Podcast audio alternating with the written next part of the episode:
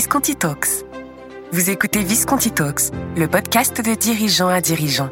Une émission portée et présentée par les partners de Visconti, spécialistes de l'accompagnement de dirigeants par des dirigeants. Qu'est-ce qu'un bon dirigeant? Comment être un leader inspirant et inspiré? Comment transformer sans fracturer? À chaque épisode, un dirigeant nous inspire, partage son expérience et sa vision du métier de dirigeant. Bonne écoute Chers amis de Visconti Talks, bonjour. Nous recevons aujourd'hui Mohamed El Bojahani dans le cadre des podcasts de Visconti. Mohamed, bonjour. Bonjour Xavier. Votre présentateur aujourd'hui, c'est moi-même, Xavier Rognot.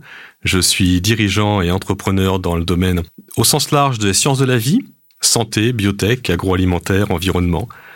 J'ai créé quatre entreprises, dont un fonds d'investissement, et j'ai rejoint Visconti Partners comme coach de dirigeant il y a maintenant quelques mois et nous accueillons donc Mohamed. Mohamed, tu es un jeune, on va dire, serial entrepreneur dans le monde du sport, de la nutrition, à présent dans l'innovation digitale au service de la santé. Tu es président fondateur de CureCall. Peux-tu nous en dire un peu plus sur cette société et sa création? Bonjour Xavier, euh, merci pour cette invitation. Alors CureCall, comment définir ça? Euh, CureCall est une société qui est spécialisée dans les solutions euh, conversationnelles santé. L'objectif est d'outiller les professionnels de santé afin de répondre à des problématiques de prise en charge, également des problématiques de gestion au quotidien. Donc l'idée, c'est de faire gagner du temps aux professionnels de santé afin de mieux prendre en charge leurs patients entre les consultations. Donc typiquement et clairement, euh, on a une solution qui est dédiée particulièrement à l'ophtalmologie, qui permet de suivre les maladies chroniques ophtalmologiques, des MLA, glaucome et ainsi de suite, et également de fluidifier tout ce qui est parcours ambulatoire.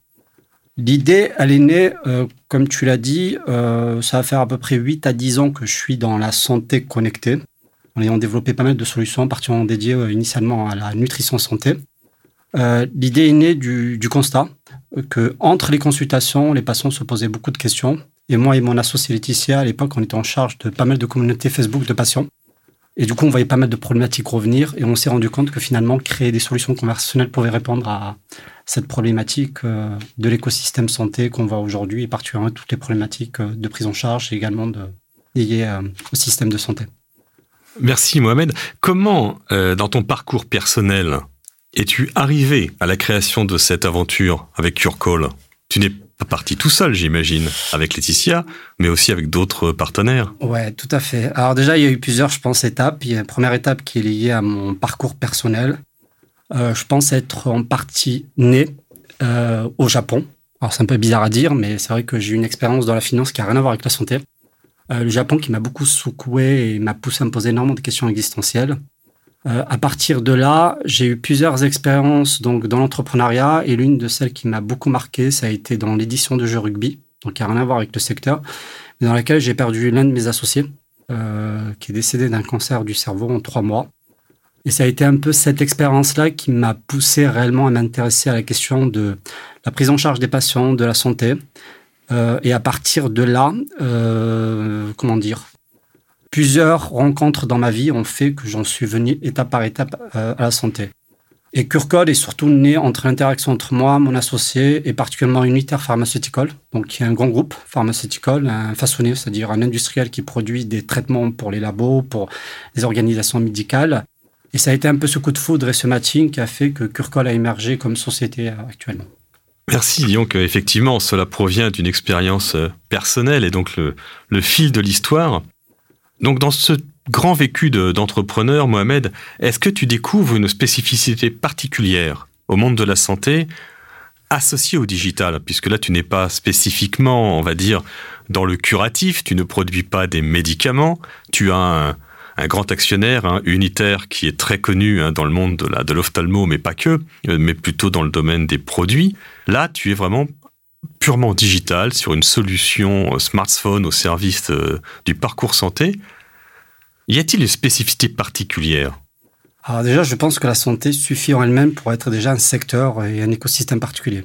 Déjà, on s'adresse à, au fait d'essayer de lever des freins et de soulager des patients. Au-delà de ça, on a aussi la sociologie finalement des médecins, également des entreprises médicales qui ont une spécificité très particulière. Euh, ce qu'il faut comprendre, c'est qu'on est dans un système économique, et particulièrement en France, où la santé est prise en charge par l'État.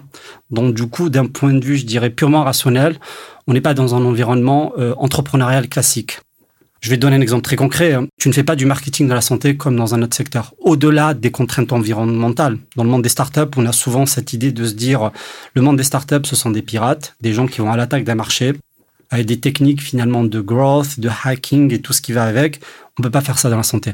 Même la création d'un produit, tu ne peux pas faire du test and learn classique comme on pourrait faire avec euh, euh, une solution SaaS en B2B, CRM ou, autre, euh, autre type de logiciel. On est vraiment dans un secteur où tu as des contraintes d'exécution très très fortes. Et du coup, tu as aussi des contraintes marché de stratégie go-to-market qui sont très spécifiques, ce qui explique pourquoi aujourd'hui, globalement, le taux de réussite, également, on sait très bien qu'aujourd'hui, il y a un vrai problème, c'est qu'il y a beaucoup d'argent public euh, disponible pour pouvoir essayer de faire émerger un écosystème mature, ce qui est très bien, mais la question Kezako de la viabilité finalement de ces entreprises-là, et c'est particulièrement lié à cette spécificité-là. Et pour finir, une dernière spécificité, c'est le recrutement. Euh, pour la simple et bonne raison que déjà on est sur des temps d'exécution très longs.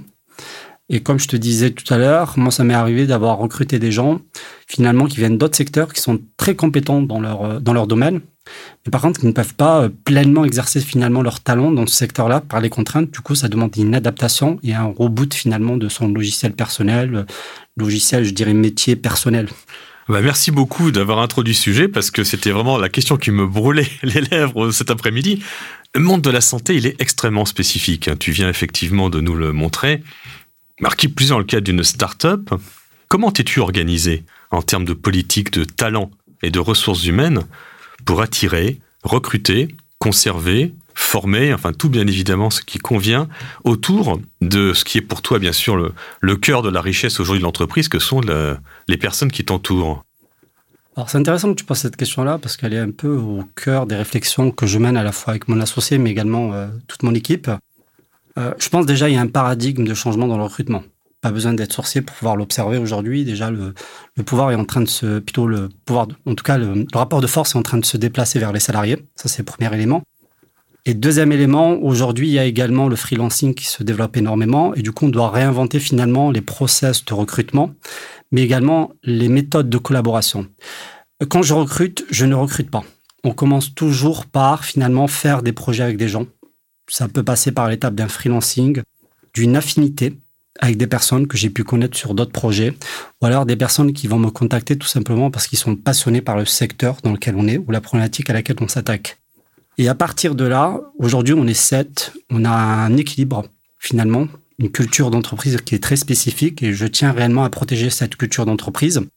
Et pour cela, du coup, on réinvente nos process de recrutement, comme je le disais, en ayant d'abord des micro-projets sur lesquels on va collaborer pour comprendre si nos logiciels fonctionnent mutuellement, peuvent fusionner, et si ensemble on peut créer de la vraie valeur. Je ne sais pas si j'ai été clair par rapport à ça, mais en tout cas, il y a un défi très spécifique qui est lié à la santé, auquel tu rajoutes finalement toutes ces évolutions de recrutement et du monde du RH qui est en train d'évoluer énormément. Et pour l'instant, la solution que j'ai trouvée, qui est très artisanale, c'est déjà un process de recrutement spécifique dans lequel on passe pas par des interviews classiques, on va plutôt se rencontrer, on va déjeuner ensemble, on va apprendre à se connaître humainement. Une fois que ce matching est fait, on va commencer par collaborer sur des micro-sujets ou des petits projets. Et à partir de là, on peut envisager en fonction de la volonté de la personne ou pas de vouloir devenir salarié. Moi, ce que je comprends en t'écoutant, c'est que la dimension de la culture d'entreprise que tu as créée, même si l'entreprise est très jeune et avec sept personnes, est fondamentale pour toi. Je comprends aussi, tu me dis, hein, si jamais je diverge, mais que euh, la compétence, le background, euh, le niveau académique, bah, c'est juste euh, le ticket d'entrée et que quelque part c'est le c'est ce qui permet de rentrer avec le CV, mais que tout le reste, ta décision de recrutement, le parcours que tu vas faire avec les personnes est beaucoup plus important quelque part que cette clé d'entrée qui est pourtant fondamentale. Tout à fait. Tout à fait, parce que le, on le voit aujourd'hui, on peut avoir des personnes qui peuvent être très très compétentes dans un, dans un domaine, comme je le disais tout à l'heure, qui ne vont pas forcément s'adapter à tous les écosystèmes, à tous les environnements. Et ça, malheureusement, on ne peut pas apprendre en une année, en quelques mois, même parfois en trois ans, un état d'esprit adapté à un secteur ou adapté à une façon d'exécuter un produit ou un marché. Et ça, c'est essentiel. Et euh, en tout cas, aujourd'hui, j'y crois, puisque jamais. Il faut tendre vers ça. En tout cas, vers ce rapport au recrutement, au salariat, euh, également au type de collaboration, étant donné qu'on est dans un monde où tout peut s'apprendre. Du moment où on a une volonté, Et on l'a vu, le digital a quand même cassé les barrières, a créé justement cette alliance avec la multitude, cet accès au savoir. Aujourd'hui, la compétence est une commodité. Dire là où avant on avait besoin d'avoir un diplôme, d'avoir et ainsi de suite, tout peut s'apprendre. Donc du moment où moi potentiellement un développeur est un développeur, quelle que soit sa méthode d'apprentissage, il est très bon, ou un marketeur ou un sales, il est, je veux dire, il a eu sa façon d'apprendre à faire les choses et à exécuter, ça me suffit. Je n'ai pas besoin d'un pins pour pouvoir le recruter. Par rapport à cette euh, à cet axe que tu prends, parce qu'on peut bien évidemment euh, parler de concurrence sur le marché du travail. Le marché du travail est un marché libre comme tu l'as dit, les, le, qui d'ailleurs, dont la force est de se déplacer, ça fait déjà un petit bout de temps, je crois, hein, vers les salariés. Tu es en concurrence sur un marché que je sens compliqué, dans le sens où, un, la santé, deux, le digital. Ce sont deux domaines industriels où euh, il y a des grosses maisons qui payent très très bien, tout à fait. avec des noms très prestigieux. Tout à fait. Et avec tout ça, toi, Mohamed, chez CureCall, tu arrives à recruter les meilleurs talents. Comment fais-tu? Alors, je ne sais pas si, euh, comment dire, euh, comment on fait. Je ne sais pas si on a une recette. Ce qui est sûr et certain, c'est que ce qu'on a identifié, c'est qu'il y a une, en tout cas, il y a un besoin, une demande de sens. Les gens ont besoin d'apprendre à signifier leur quotidien, leur vie à travers leur travail. Euh, on le voit depuis déjà depuis très très longtemps. Aujourd'hui, ça s'accélère. Finalement, on se contente tout simplement déjà de d'être sur un marché sur lequel on essaie d'apporter du sens dans ce monde. Donc, je pense que c'est déjà la base. On aura beau essayer de créer n'importe quelle entreprise, si on est sur un secteur qui n'apporte rien à ce monde, ou en tout cas qui peut produire énormément d'externalités négatives, euh, ça va être très difficile de recruter. Je pourrais très bien finalement être dans la santé, avoir une solution bon qui est là, mais qui ne règle pas une problématique vitale. Euh, je pourrais avoir toutes les techniques de recrutement, et on le voit, il y a des sociétés qui payent très bien, mais qui ont un turnover énorme. Donc finalement, l'idée, c'est tout simplement, je dirais, c'est, il est dans l'essentiel, quel est le sens de mon projet tu te sens en harmonie dans ta vie de dirigeant. On sent un alignement très très fort en ce que, en ce sens où tu as aujourd'hui, avec ton, euh, ton sens de l'humain et ton sens de l'industrie et de l'économie en même temps, aligné tes, euh, tes volontés et désirs. As-tu développé un, un process particulier te permettant le bonheur de tes équipes, parce que je sais que c'est important pour toi, et de maintenant ce, ce transfert d'enthousiasme vers tes équipes? Alors, c'est une, question de fond déjà. Euh, je sais pas, euh, c'est pas une question technique. Euh, ce que je disais tout à l'heure, c'est que déjà il y a un chemin de vie qui est propre à chacun. Euh, je parlais du Japon, je parlais de pas mal de choses en lien avec mon parcours de vie. Et alors moi, je suis un très grand fan de, au-delà du fan, un grand lecteur, en tout cas de, tous les philosophes stoïciens. Ça m'aide énormément. Apprendre à faire la distinction finalement entre ce qui nous appartient et ce qui ne nous appartient pas. Et à partir de là, je pense que j'ai mes propres, j'allais dire, mon propre cheminement personnel qui me permet d'avoir des outils pour apprendre également à signifier déjà mon quotidien. De là, j'apprends à signifier mon travail. J'apprends à signifier les relations que j'ai avec mes salariés, avec mes collaborateurs, avec mes partenaires et ainsi de suite. Donc euh, oui, en tout cas, il y a un alignement. Je prétends l'avoir. Je dis pas qu'il est permanent, mais j'essaie d'y tendre et euh, d'avoir en tout cas des éléments qui peuvent être des lectures, des partages de conseils que je partage en permanence avec mes salariés, en tout cas avec mes équipes. Et ça, c'est lié à ce que je disais tout à l'heure, c'est le fait qu'on n'est pas dans un rapport patron-salarié. Je me suis toujours considéré comme un patron stagiaire. Donc du coup, ça, a des conséquences pratico-pratiques. Euh, je suis pas dans un rapport d'autorité, ni de domination, ni d'ordre. Je vais être plutôt dans un rapport, je dirais, de de collaboration et d'humanité, c'est-à-dire de liens humains avant tout. Et le reste, en général, on découle. Mais du coup, ça, ça implique finalement qu'on puisse, dans ce genre d'environnement, ne pas pouvoir travailler avec tout le monde. C'est intéressant, ce terme de patron stagiaire. Je, ne l'avais encore jamais entendu. Donc, je le découvre avec toi euh, cet après-midi. Je euh, comprends que tu le vives, oui Non, mais c'est une réalité. Et euh, j'en parle souvent avec mes, guillemets, mes collaborateurs. C'est ce qu'ils me disent parfois. En clair, on perçoit parce qu'en clair, c'est euh, ce terme-là, j'utilise simplement parce qu'il y a une anecdote derrière. Euh, une fois, on a fait une réunion et un partenaire qui venait, il m'a pris pour le stagiaire. Parce que j'étais là, je servais le café, et ainsi de suite. Et du coup, ça m'a énormément fait rire, mais du coup, je trouve que c'est assez parlant. Euh, et c'est ce rôle-là que je veux jouer. Je vais être au service justement de, de mes salariés parce que c'est eux qui produisent finalement et c'est eux qui sont au service de la mission. Je, je le suis également. Mais ce que je veux dire par là, hum, je suis là pour entretenir leur bien-être et les aider à accomplir pleinement leur mission. Alors dans une telle euh, construction d'entreprise, et nous en terminons avec cette dernière question, Mohamed, ton actionnariat, parce que parlons affaires, doit être très heureux puisque le, le bien-être au travail aujourd'hui fait vraiment partie de la croissance et de la valeur d'une entreprise. Euh, disons que j'ai la chance d'avoir de très bonnes relations justement avec nos actionnaires et partenaires. Euh, je pense qu'il y a à ça, c'est qu'on sait énormément, il y a une sorte de coup de foudre qui est lié aussi à cette vision. Euh, pour vous donner un exemple, Unitaire Pharmaceutical est une société qui est très, euh, je dirais, qui a une culture très familiale.